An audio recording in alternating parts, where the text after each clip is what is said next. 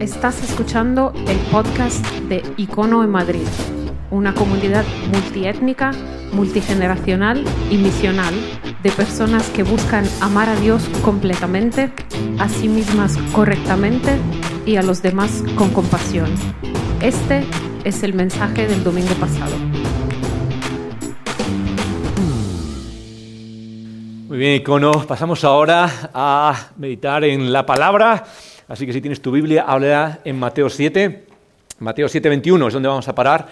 Ah, y mientras lo haces, ah, me presento para los que no nos conocemos. Si es tu primera vez aquí con nosotros o si es tu primera vez incluso en una reunión cristiana, bienvenido. Ah, soy Joel, me llamo Joel y soy pastor aquí en Icono. Y lo que hacemos ahora, después de cantar y después de recordar a través de los símbolos de pan y el vino, el elemento central que deberíamos tener presente constantemente. Pasamos ahora a la otra parte fundamental, es explorar las escrituras, explorar lo que dicen la enseñanza de los apóstoles. ¿Para qué? Para reorientar nuestras vidas, ah, para volver a enfocarnos a esa estrella polar y volver a ganar norte en nuestras vidas ah, y poder ser transformados, no solo informados.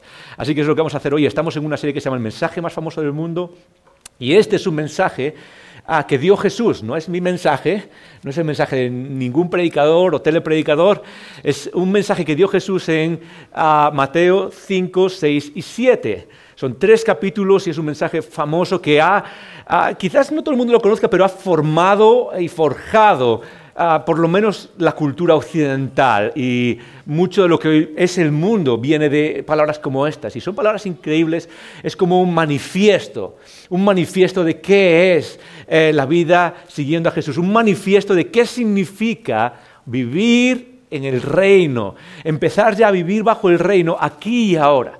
Y es algo tremendamente complicado, seguramente para los que habéis estado siguiendo esta serie con nosotros, explorando esas palabras, eh, varios capítulos. Hoy es el penúltimo día que estamos en esa serie, el día, la semana llevamos 17 semanas con esta. La próxima semana será la última semana de, este, de esta serie.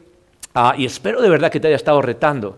Ah, te haya no solo hecho pensar, pero transformar tu vida. Y creo que las palabras de Jesús hoy y la semana que viene donde cierra, eh, dice dos cosas similares, muy parecidas, y cierra apuntando a lo mismo. Y creo que ah, nos van a tocar de una manera muy, muy, muy real a muchos en cuanto a qué significa seguirle, qué significa buscar la vida, la belleza del reino, el camino de Jesús en nuestras vidas. ¿Estás listo? ¿Tienes tu Biblia abierta? ¿Sí? Mateo 7. Hoy vamos a hablar de algo que nos va a retar. Hoy eh, eh, Jesús está terminando con una idea que continúa la semana que viene y es tremendamente uh, retadora. Y esta semana estaba viviendo cosas con mis hijas y me hizo recordar algo que es uh, tremendo. Una de las cosas que descubres cuando tienes hijos es... esto lo sabe todo el mundo, pero sobre todo cuando tienes hijos y sobre todo pequeños. ¿Habéis escuchado de esos, de esos terribles dos, la edad de los terribles dos? ¿Sí? ¿Cuántos hemos escuchado de esa, edad? Entonces, ¿sabemos? Ok, es esa edad donde los chicos, eh, los niños y las niñas tienen ese desarrollo y llega un punto en el que empiezan a probar los límites de su autonomía. Ok, empiezan a ver, ok, es la primera vez desde que nacen que empiezan a decir, ok, ¿Dónde está mi propia autonomía, mi propio yo? Es el momento también donde se desarrolla la explosión del lenguaje, es el primer momento donde alrededor de los dos años se multiplica exponencialmente el lenguaje y coincide con esas dos cosas. El niño empieza a descubrir quién es. Y a veces una de las cosas que descubres cuando, tienes, sobre todo en esa edad, es... Ah, algo que incluso esta foto eh, ilustra bien, una foto que, me tomé con mi hija pequeña, Ari, eso es, ahí estamos en, uh, en Pontedeume, en Galicia, un lugar eh, fabuloso, me encanta ese lugar. Y no sé si veis mi cara de felicidad y no sé si veis la cara de Ari, que no es tanta felicidad, no es tan felicidad. Y es precisamente por algo, es porque me pareció tan bonito el lugar que le dije, ve aquí, vamos a sacarnos una foto. Es lo único que le dije. vamos a... Y ella venía y a ella le encanta sacarse fotos. De hecho, tiene menos de dos años y sabe posar para fotos. Ya, Esto, es, es donde nacen las nuevas generaciones, ¿sí o no? Y sabe posar para fotos y sabe sonreír, ok, vamos a sacar una foto y sonríe. Pero aquí le digo, hey, vamos a sacar una foto y, no. Y esto es lo que descubres, es que muchas veces los niños no quieren hacer algo simplemente porque se lo pides. ¿Sí o no? A veces no quieren hacer algo solo por el hecho de que se lo pides. Hey, mamá, vamos a comer, vamos a comer, y ahí van y se ponen y tal, y de repente dices, solo tienes que decir, ok, vamos a comer. Pues ahora no quiero comer. ¿Sí o no? Es súper interesante que muchas veces ves en los niños esa, esa idea de no, no, quiero hacer algo, no voy a moverme, no voy a, no voy a hacer algo voluntariamente y la única razón es porque tú mismo me lo has pedido. ¿Y es por qué? Porque queremos sentirnos autónomos, es parte de nuestra vida, queremos esa autonomía eh, personal, queremos a, tomar nuestras propias decisiones, seguir nuestra propia voluntad. Y es muy interesante porque esto es algo que no solo pasa en niños de dos años, pasa en niños de 40 años también, ¿sí o no? En el niño de en el niño que tiene la chaqueta negra también le pasa. Me doy cuenta de que un montón de veces con gente, con aquellos que están por encima de mí, son supervisores, aquellos que incluso están a mi lado, con mi mujer mismo, sí o no, a veces dice algo y es como, no, no quiero hacerlo solo porque me lo has mencionado, sí o no, si no hubieras dicho nada, lo hacía con placer, simplemente porque ha salido de mí. Ah, a veces nos pasa y es, vivimos, yo creo que todo ser humano le pasa, vivimos bajo esa, es una guerra de voluntades.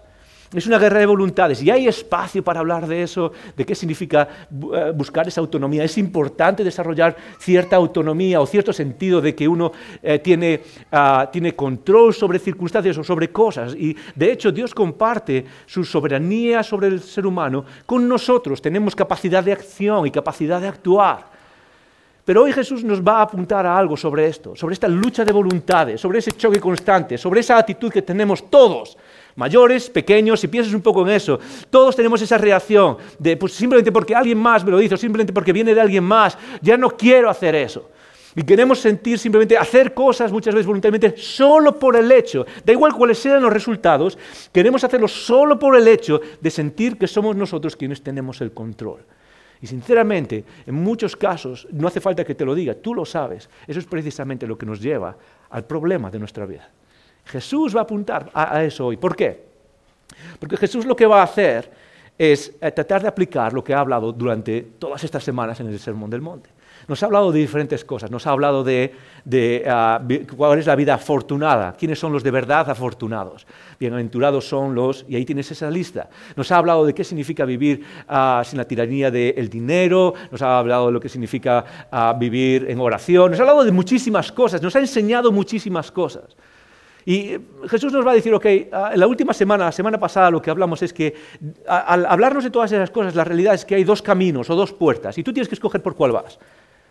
Dios nos ha hecho libres a todos y nos dijo, hágase tu voluntad, ok, muy bien, hágase tu voluntad, yo voy a decidir. Y hay dos caminos y nos está diciendo cuáles son esos dos caminos. Eso fue hace, hace, dos semanas. La semana pasada, ¿de qué nos habló? De que, de que debemos tener cuidado quién nos guía en qué camino. Tener cuidado con los falsos profetas, dice Elías. ¿A quién estamos escuchando? ¿Quién dejamos que nos guíe? Ten mucho cuidado con eso. Porque la mayoría del tiempo, la mayoría de las personas no tenemos tiempo para analizar, para ver las cosas, para, para evaluar. No tenemos y descansamos en otras personas que sí tienen ese tiempo para guiarnos. Lo hacemos en todo, en la ciencia, en las universidades, en la política, en todo, en, nuestra vida, incluso en qué comemos. A veces le preguntas a alguien que sabes que le gusta la comida, ¿cómo se hace esto? ¿Qué, hago esto? siempre descansamos en otras personas y eso lo hacemos en nuestra vida espiritual, pero Jesús dice, ten cuidado, ten cuidado con los falsos profetas. Es muy importante quién te va a guiar.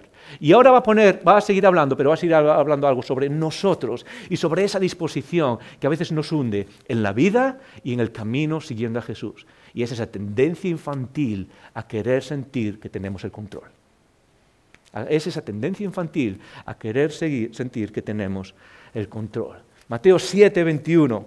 Jesús dice estas palabras y vamos a tratar de explicar algunas cosas Ah, pero no nos vamos a parar demasiado y vamos a intentar llegar pronto a las preguntas.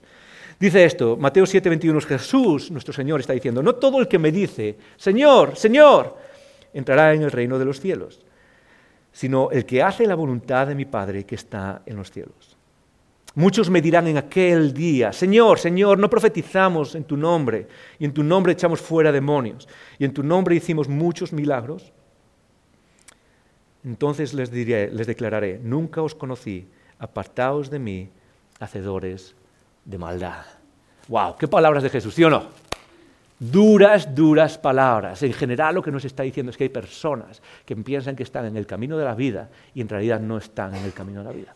Hay personas que pensamos que estamos en la dirección correcta, en el camino de la vida, y en realidad no estamos en el camino de la vida. Y Jesús va a decirnos dónde está la clave para saber que estás viviendo en el camino de la vida. O los dos caminos de los que hablaba, el camino de, de la puerta ancha, el camino que lleva a la destrucción, dice él, y el camino de la vida, el camino de la puerta estrecha por el que pocos entran, que es un camino que se, se explica por todo lo que nos dijo antes, por ese manifiesto que viene antes en el Sermón del Monte. Y Jesús nos está diciendo, ok, ¿cuál es la clave? Y primero tenemos que ver cuáles son las no claves o qué es lo que no es la clave. Y hay dos cosas que Jesús está diciendo. La primera es, no descanses solo en tu capacidad para decir o para hablar bien de Jesús o para decir cosas buenas de Dios. Aquí la gente está diciendo algo que es la declaración fundamental que los cristianos han hecho a lo largo de la historia para mostrar que son cristianos. Es la declaración que hacemos en los bautismos y que preguntamos cuando alguien se bautiza, es ¿cuál es tu declaración de fe? Se reduce solo en estas palabras, Jesús es mi Señor o Jesús es el Señor mejor. Ah, no solo es mi Señor, Jesús es el Señor de todo, ah, lo quiera o no. Ah, él es el Señor de señores, el, que gobierna absolutamente todo, el que tiene todo bajo control. Esa era la declaración inicial de los primeros cristianos que les definía como seguidores de Jesús. Y Jesús lo que está diciendo es, no todo el que dice eso va a entrar en el reino de los cielos. O en otras palabras, no todo el que dice eso está en el camino de la vida. En otras, lo, que está tratando de decirnos es, es importante, eso es bueno, eso es un primer paso, pero eso no es lo que marca a alguien que está en el camino de la vida. Y tú y yo hoy en día podemos hablar eh, con nuestra boca, podemos expresar nuestra vida, podemos decir mil cosas bonitas y aún así no estar en el camino de la vida. ¿Por qué? Porque los seres humanos somos expertos en decir cosas, en vender cosas, en hablar cosas, ¿sí o no? Constantemente hablamos y hablamos y hablamos y hablamos y decimos cosas bonitas y decimos cosas que suenan cristianos. Algunos empezamos a desarrollar un lenguaje cristiano, ¿sí? un lenguaje propiamente del círculo y de la burbuja cristiana. Y no hay nada de malo, cada grupo tiene su lenguaje y es bueno, porque hay ciertas palabras específicas que nos recuerdan ciertas realidades específicas de nuestra fe. No hay nada de malo en eso. Pero sí que hay algo de malo en quedarnos, ok, yo lo único que tengo que hacer es decir Señor y ya está. Check, cumplido. Eso es lo que hay.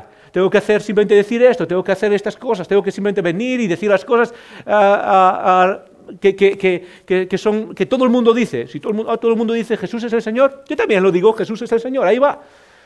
De hecho, esto apunta a nuestra vida en sociedad. Piénselo, porque nuestra vida cristiana es una vida, es personal, pero no es privada, es pública. Todos desde el principio, aquellos que somos seguidores de Jesús, estamos llamados a vivir en este mundo, cueste lo que nos cueste. Cueste lo que nos cueste. Y una de las cosas que pasaban en el primer, esto apunta precisamente a esta idea, a esta vida de los primeros cristianos, sobre todo en el Imperio Romano. Una de las cosas que hizo eh, en el Imperio Romano Ah, y no se trata ahora de hacer una clase de, historia, pero la idea es que en la época en la que vive Jesús, sobre todo después, en esta república ah, romana, una de las cosas que, uno de los grandes problemas que tenía el emperador de Roma y que tenía el gobierno de Roma era unificar el imperio. Era tan grande, tan grande que era difícil unificarlo. Es como cómo unificas a distintos lugares con distintos idiomas, con distintas cosas. Y una de las cosas que, eh, eh, que vieron los, líderes, que la religión era perfecta para unificar todo, eh, y no una religión sola, sino el sentimiento religioso en general. Roma aceptaba casi cualquier religión, le daba igual, pero tenías que hacer una cosa. Dentro de ese sentimiento religioso de devoción, tenías que reconocer que César era el Señor. Simplemente hacer eso. Ves a un sitio, ves a un templo cualquiera, ves a un lugar cualquiera, ves a la oficina que se llama el ministerio de cualquier cosa, simplemente firma un papel que diga César es el Señor y ya está, check, está listo, ves a vivir tu vida, me da igual lo demás. Tienes todos los beneficios, ya está. Y Jesús está mirando a las personas que viven bajo una, una idea parecida, y entre ellos tú y yo hoy en día. Y nos está diciendo, es fácil creer que yo soy el Señor y venir a vivir de la misma manera. Ok, ves a un lugar, di que Jesús es el Señor y ya está. Y vuélvete a tu casa y vive tu vida. dice, las personas que viven así creen que están en el camino de la vida, pero no están en el camino de la vida. Están en el camino de la destrucción. ¿Dónde estás tú? ¿Alguna vez has pensado en eso? En cómo Jesús dice estas palabras tan difíciles. No todo lo que me dice Señor entrará en el reino de los cielos. Después, más adelante, va a añadir otra cosa va a decir no solo las palabras, sino fíjate lo que dice después en el versículo 23, eh, perdón, el 22. Muchos me dirán en aquel día, Señor, Señor, ¿no profetizamos en tu nombre y en tu nombre echamos fuera demonios y en tu nombre hicimos muchos milagros? Algo interesante en esto que acaba de decir es que ya Jesús no solo pasa, eh, de las, pasa de las palabras al terreno de la acción. Y Jesús le dice, muchos me dirán, Señor, Señor, otra vez repite los mismos, pero le dirán, Señor, no, hicimos en tu nombre estas cosas, hicimos milagros. Y el, el énfasis de Jesús en este texto no está en los milagros o en las acciones prodigiosas. Está en la otra frase que se repite, es en tu nombre, en tu nombre, en tu nombre. Y eh, es la misma idea, es nosotros hemos, eh, vivir en nombre de alguien significa representar a alguien, es vivir con la autoridad delegada de alguien, eso es lo que significa en tu nombre. La mejor imagen, que a muchos se nos queda un poco lejos, pero es quizás la mejor imagen, es ser un embajador de alguien, de un país. Ese embajador representa al país en otro lugar y tiene la autoridad de ese, de ese país en ese otro lugar. Y muchas veces le diremos, o, lo que está diciendo Jesús es, me, diréis, Señor, yo hice esto en tu nombre. Es decir, yo te estaba representando y estaba haciendo cosas por ti, estaba, estaba expandiendo tu reino por ti. ¿Qué más glorioso hay que eso? ¿Qué más cosas importantes hay que eso? Que hacer cosas por ti. Que, incluso representarte en este mundo. ¿Qué, ¿Qué más se puede hacer incluso por medio de milagros? Lo hicimos en tu nombre. Y Jesús tiene una respuesta durísima durísima, porque no va a decir, bueno, no hicisteis milagros, no va a decir, bueno, pues no hicisteis estas cosas o no contaban. Lo que dice es tremendamente duro, ah, y es, el, el, versículo 23, el final, dice, entonces esto es lo que les voy a decir a esas personas que me llaman Señor y a esas personas que dicen que me representan y que hacen cosas por mí y que van por ahí haciendo cosas y haciendo cosas y haciendo cosas por mí. Esto es lo que les voy a decir. Nunca os conocí, no tengo ni idea de quién eres. No tengo ni idea de quién eres. Espera, yo te reconocí como Señor y, yo iba a hacer cosas. No tengo ni idea de quién eres. Imagínate la sensación, imagínate cómo pasa muchas veces cuando alguien abres la puerta y alguien te saluda como si te conociese de toda la vida, no sé si te ha pasado alguna vez. Alguien te saluda como si te conociese de toda la vida y no tengo ni idea de quién eres. Una vez me pasó, eh, fui a hablar en un sitio, me invitaron a hablar en un sitio y cuando llegué en coche eh, estaba aparcando y aparqué el coche, iba con toda la familia, a mí, a los niños y bajamos y, y, cuando me bajo doy la vuelta al coche y viene esta persona súper emocionada, hola, ¿qué tal? Y me da un abrazo y, me dice, hola, ¿cómo estás, Joel? Y, y, qué bueno tenerte aquí. Y me lo debe ver en la cara porque me dice, ah, es cierto, bueno, es que yo te escucho todas las semanas en podcast pero seguramente tú no sabes quién soy. Es como a veces nos quedamos como, no tengo ni idea de quién eres, gracias por el abrazo y por la buena bienvenida. Pero imagínate la cara que se te quedará a ti algún día cuando quieres, abres esa puerta eh, mirando el reino y de repente el Señor de Señores dice, no tengo ni idea de quién eres. Porque en el fondo no es ni lo que haces, ni lo que decimos, cosas importantes, no son malas, pero no es el centro de lo que significa vivir en relación con el Creador. ¿Cuál es el epicentro de vivir en relación con el Creador? Dice Jesús, muy fácil. Muy fácil. Versículo 21. No todo el que me dice Señor, Señor entrará en el reino de los cielos, sino el que hace la voluntad de mi Padre, sino el que hace la voluntad de mi Padre, sino el que hace la voluntad de mi Padre. Repítelo conmigo, una, dos y tres, sino el que hace. Eso es el centro de la vida cristiana. Sino el que hace la voluntad de Dios. El que sigue la voluntad de Dios. ¿Qué significa eso? Muy fácil. Significa rendir o someter nuestra propia voluntad a la voluntad de Dios. Es un ejercicio de autosacrificio, es un ejercicio de autonegación, es un ejercicio donde dejamos eso que es más importante para muchos de nosotros de manera infantil, el yo quiero hacerlo o no lo hago solo porque me lo dices. Y empezamos a rendirnos a la voluntad y los deseos de aquel que nos ama con un amor que jamás podremos entender completamente aquel que quiere lo mejor para nosotros más de lo que nosotros lo queremos para nosotros mismos. Eso es lo que está diciendo Dios. Tú has escuchado muchas cosas, te ha dicho, has escuchado un montón de cosas en este sermón, genial, fantástico. Y ahora te pones la etiqueta de cristiano, genial, fantástico. Y ahora vas y haces cosas, genial, fantástico. ¿Cuánto, esto es lo que dice Jesús, cuánto estás sometiendo tu voluntad, tus deseos, tu propio autocontrol, esa sensación que quieres tener dentro, a lo que Dios quiere para ti? Eso es lo que va a marcar de verdad si estás siguiendo el camino de la vida o estás siguiendo el camino de la destrucción. Es en otras palabras, todos tenemos en nosotros una cajita. Se llama la caja de los deseos. ¿Cuántos habéis escuchado de, esa, la caja de los deseos? Hay libros predicados con ese título, la caja de los deseos. Ahí está.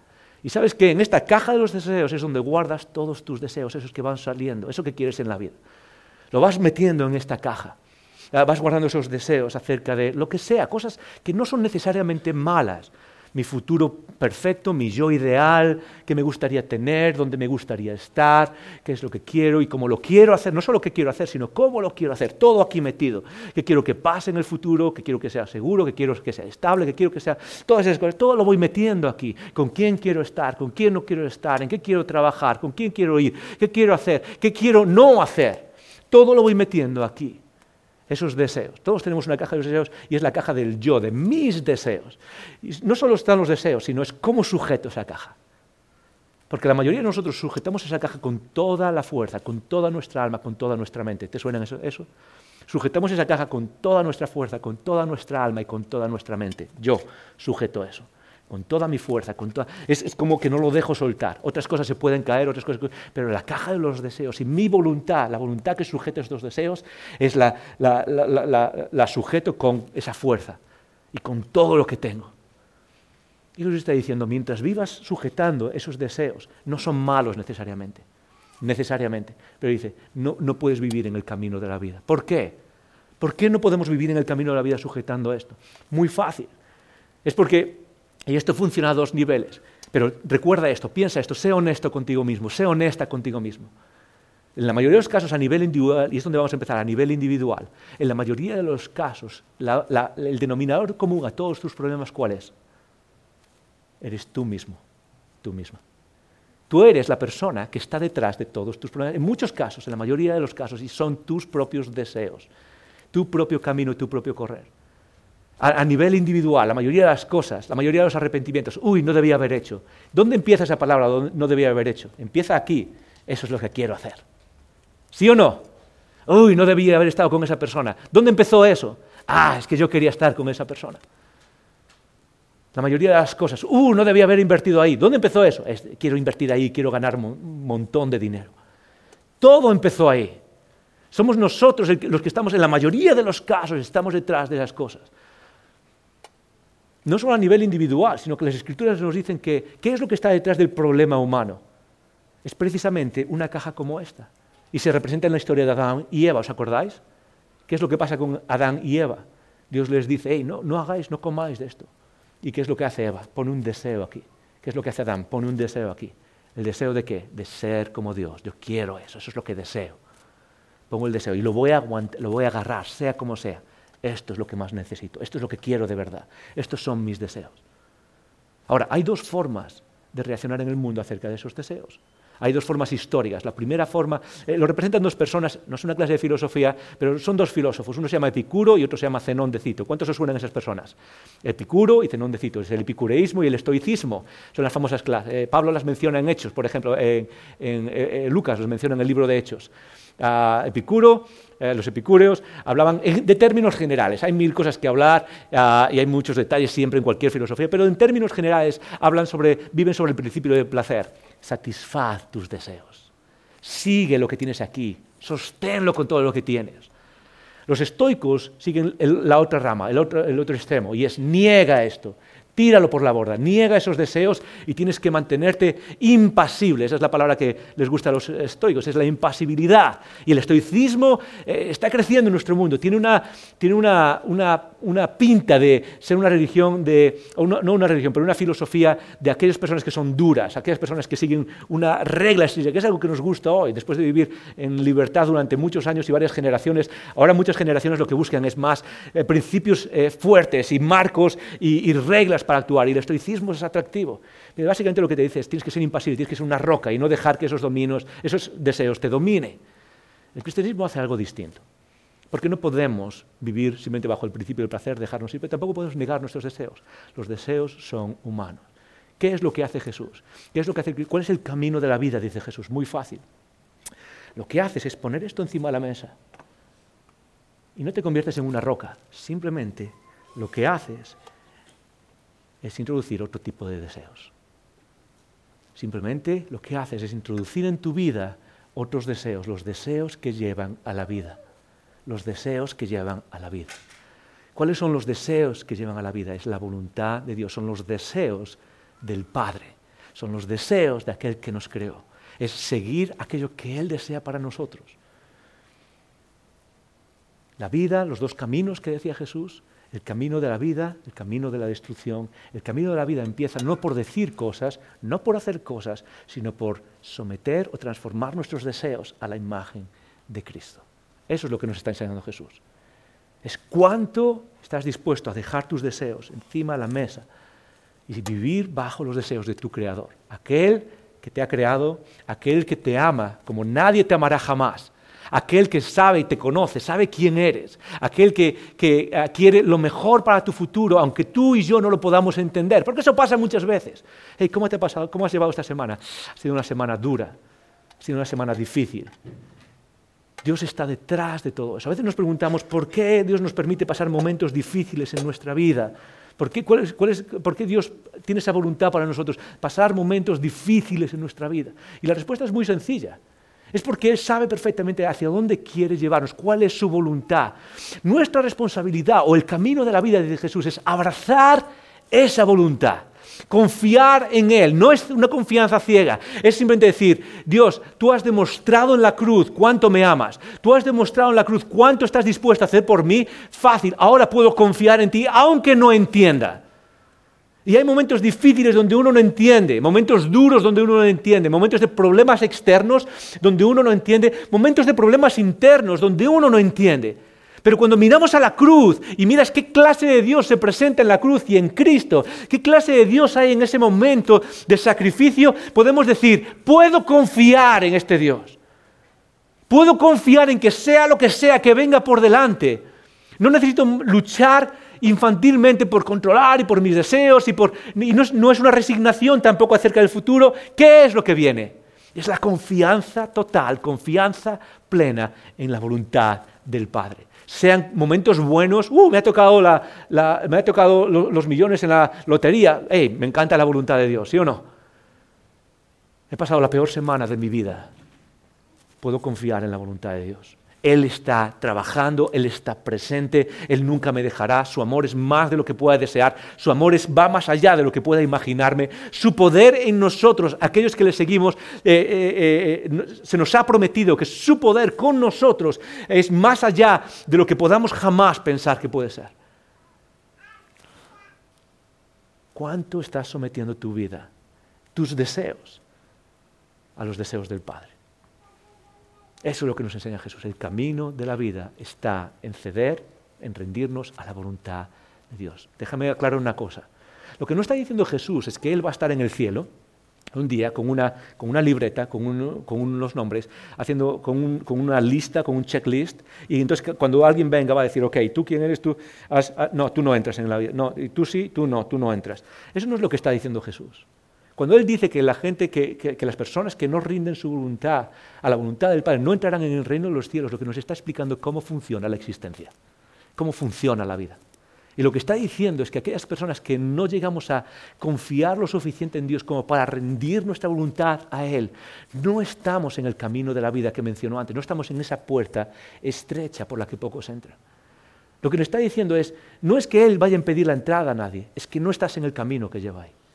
Porque el camino que lleva a la destrucción es precisamente el camino que mantiene el autocontrol, las ganas de sentirse que eh, tenemos nuestra voluntad y que hacemos nuestra voluntad. Necesitamos poner la voluntad de Dios delante de nosotros como más importante. Ese es el camino de la vida. Sea cual sea, déjame decirte esto, sea cual sea la cosa que más deseas en este mundo. Puedes hacer una lista cuando llegues a casa. Sea cual sea la cosa que más deseas en este mundo, nada se compara a la voluntad de Dios en tu vida.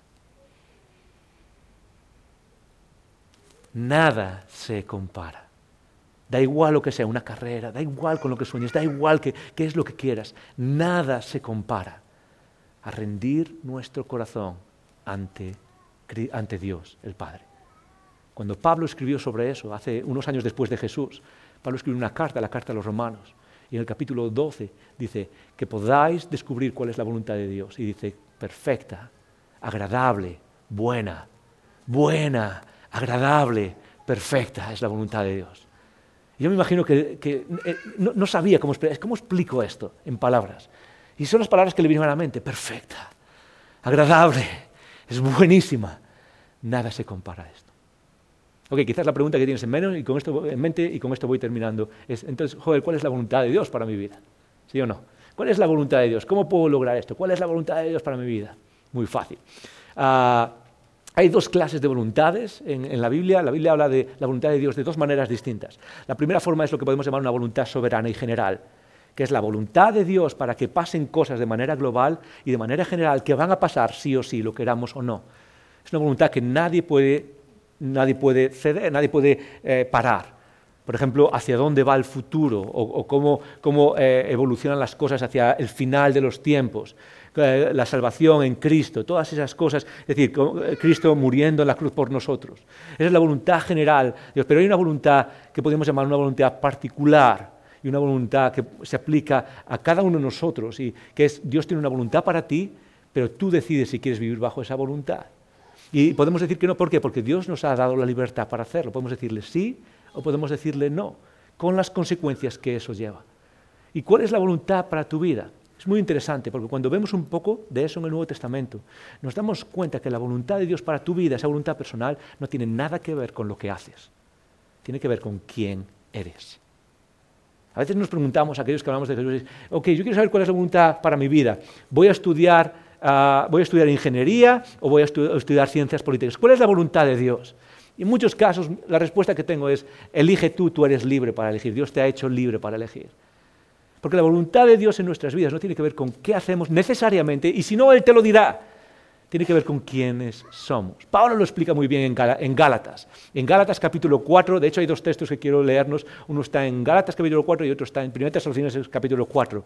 Y lo menciono porque si quieres un día leer sobre la voluntad, acuérdate de los capítulos 4 de la voluntad de Dios. Gálatas capítulo 4 dice esto. Pablo está hablando sobre, está hablando a unas personas que se están, se están alejando de la gracia, están alejando de la vida de Cristo. Y él dice esto, ciertamente, en otro tiempo, no conociendo a Dios, servíais a los que por naturaleza no son dioses. Quédate con esa palabra, servíais.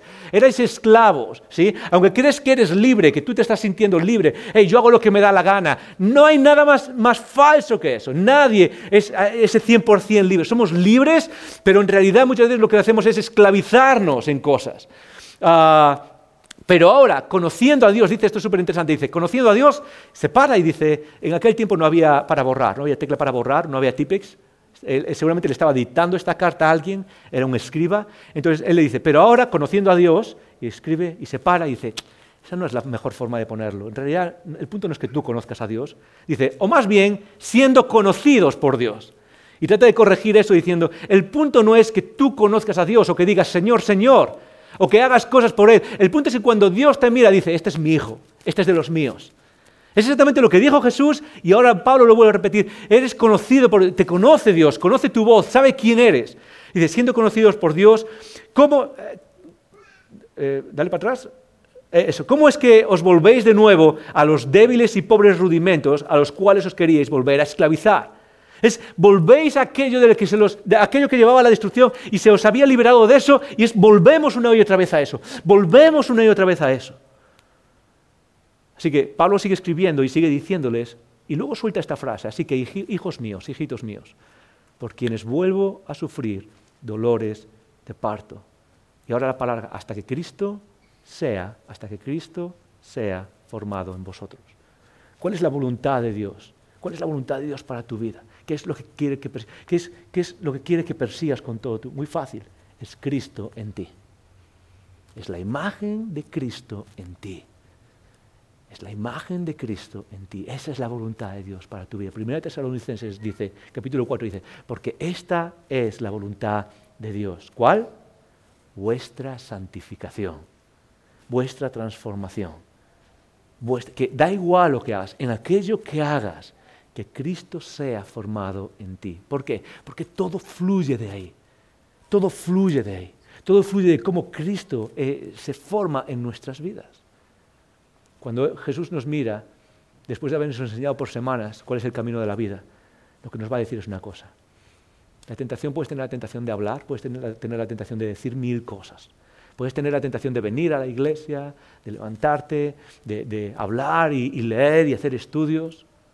Pero hay una pregunta que supera todo eso, que es la marca de que estás en el camino de la vida. ¿Cuánto estás rindiendo tu voluntad a la voluntad de Dios?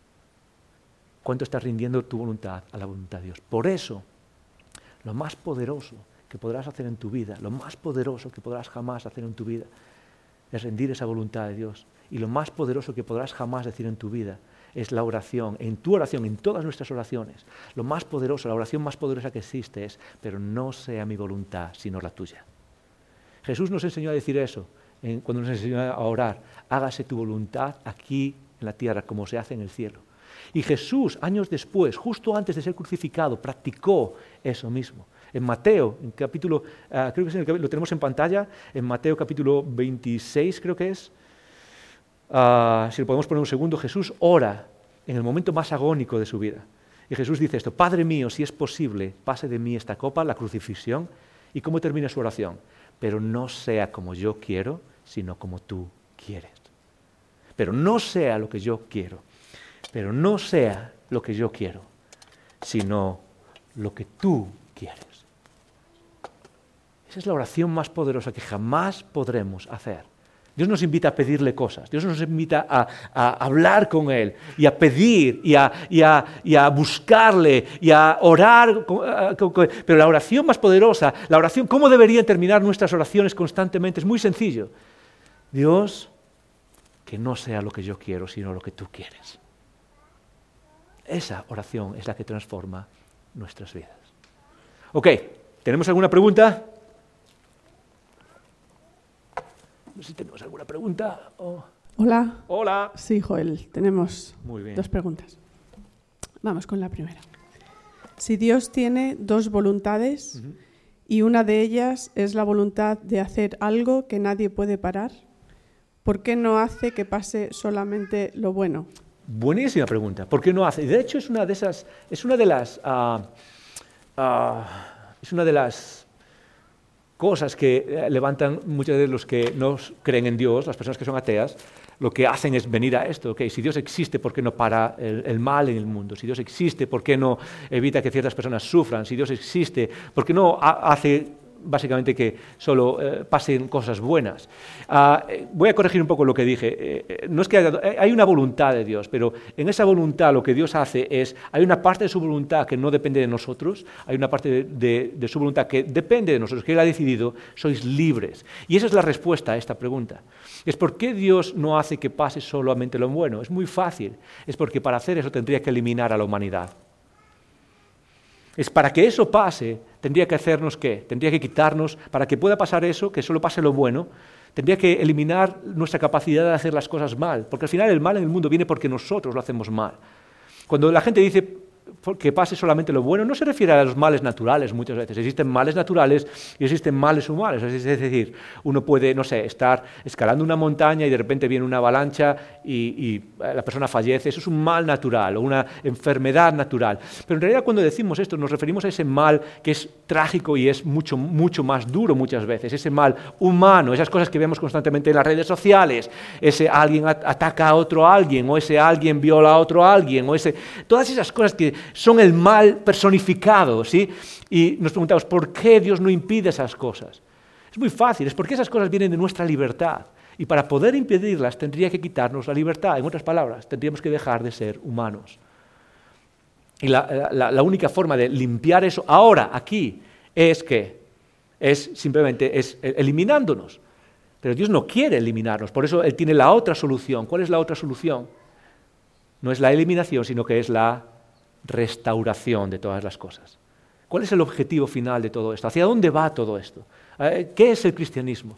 El cristianismo es una fe escatológica. ¿Qué quiere decir escatológica? Que mira al final, no está mirando el, proceso, no está mirando solamente lo que estamos aquí, es mira cuál es la meta. Y la meta es Dios va a restaurar todas las cosas. Y cuando restaura todas las cosas, lo que queda es solamente lo bueno. Pero no es en eliminarnos ahora, sino que es en qué? En restaurar todas las cosas en su momento en su momento, de acuerdo a sus planes.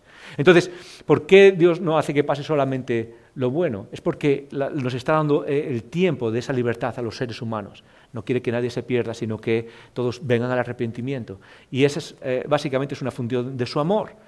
La única forma de ser libres o la única forma de, de que experimentemos su amor es escogerlo libremente libremente. Y precisamente porque Dios nos hace libres, pasan cosas malas. Escogemos cosas malas. Escogemos hacer mal a los demás. Solamente cuando sometemos nuestra voluntad al Espíritu de Dios, a Dios en nosotros, es cuando Él nos guía para precisamente acabar con esto. Muy bien, muy buena pregunta. ¿Segunda? Pues vamos a por otra. Eh, Anónimo pregunta, hablando de voluntades, antes he escuchado de la voluntad absoluta y la voluntad permisiva de Dios. ¿Cómo podemos entender ambas? ¿Es correcto percibirlo así? Sí, sí muy bien. Y es, la misma es básicamente esa idea que están en, y a veces se usan diferentes nombres, pero hay una voluntad absoluta, puede ser, es esa voluntad, esas cosas que Dios ha decretado, también se le llama los decretos de Dios. Dios dice, esto es lo que va a pasar y esto va a pasar así. Y normalmente en las escrituras lo que se ve es que ocupa eh, cosas generales de la humanidad, cosas que van a pasar en, términos globales o en términos colectivos. Y luego está esa voluntad ah, eh, eh, permisiva de Dios, o son más esas ah, cosas que dependen de nuestra, que, Dios ha decidido dejar en manos de nuestra libertad, cosas que Él quiere que pasen pero que dependen de nosotros para ser actualizadas o para ser hechas real. cosas como, por ejemplo, el evangelismo del mundo. Ah, Dios quiere que eso pase y que todo el mundo venga a conocerle, pero depende, Él ha decidido compartirlo con nosotros. O cosas como eh, nuestra transformación personal. Él nos ha dado la gracia, nos ha transformado, pero eso para que eso se actualice, o actualizarse quiere decir, para que se haga palpable, real en nuestras vidas, ha decidido dejar parte en nuestras manos. Entonces, están esas, precisamente esas dos voluntades y ahí es bueno entender eso, porque ah, muchas veces simplemente tenemos que entender, ok, ¿qué parte de la voluntad de Dios es esto para mi vida? Es, esa voluntad que es absoluta y yo estoy parte de esto y, y, entro ahí, o es una voluntad en la que yo juego algo y que Él me ha, permitido vivir eso. Muy bien, eso es todo por hoy, eso es todo por, ah, ah, por las preguntas. ¿Cuánto estás sometiendo tu vida y tu voluntad a la voluntad de Dios? Jesús lo dejó claro en tres frases, en cuatro frases nos marca cuál es la clave del camino de la vida. Y es someter nuestra voluntad a nuestro Padre. Y eso empieza quizás por conocer a Dios, por decirle, sí Señor, yo quiero, quiero servirte, quiero, quiero que seas mi Señor. Pero no se queda ahí, se queda en nuestro día a día, ahora cuando salgamos de aquí, cuando nos vayamos de aquí. Dios no sea mi voluntad, sino la tuya. Dios no quiero hacer lo que yo quiera, sino lo que tú quieres hacer. El camino de la vida está, Dios, mi voluntad es precisamente lo que muchas veces me ha metido en problemas. Quiero por primera vez en mi vida hacer lo que tú quieres hacer. Quiero ver las cosas como tú quieres verlas, como tú las ves. Quiero vivir la vida de acuerdo a lo que tú has diseñado para mí. Eso es lo que Dios tiene para nosotros.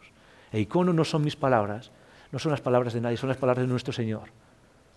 No todo el que me dice Señor, Señor entrará en el reino de los cielos, sino el que hace la voluntad de Dios es el que está en el camino de la vida.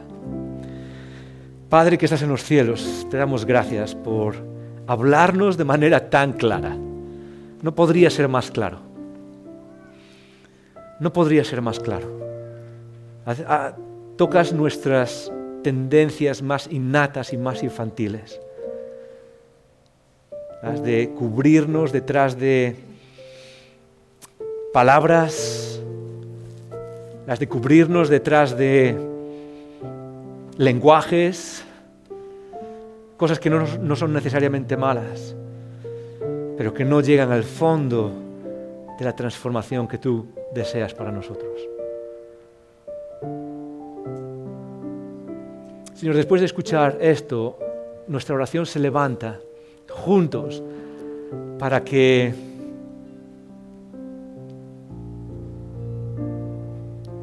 para que nos permita, Señor, poner nuestra voluntad, nuestros deseos a los pies de la cruz delante de ti y ofrecerlo, Señor. Que sea tu voluntad, no la nuestra. Que sea tus deseos, no los nuestros. Que sea lo que tú quieres, Señor, no lo que nosotros queremos. Por todo eso oramos aquí, Señor. Oramos, oro por las personas que estamos aquí, incluyéndome a mí mismo.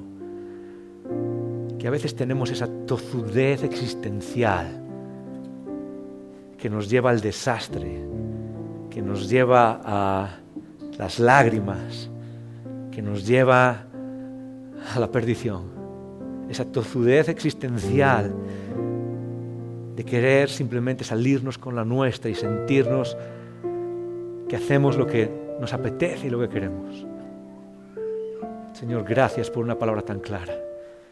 Y oro que tú nos hagas esa comunidad, esa tribu, esa familia capaz de vivir bajo la voluntad de aquel que nos ha amado con tal amor. Gracias Padre, en el nombre de Jesús.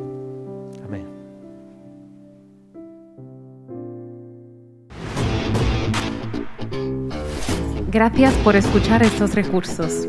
Esperamos que te haya retado y motivado a vivir arriba, adentro y afuera.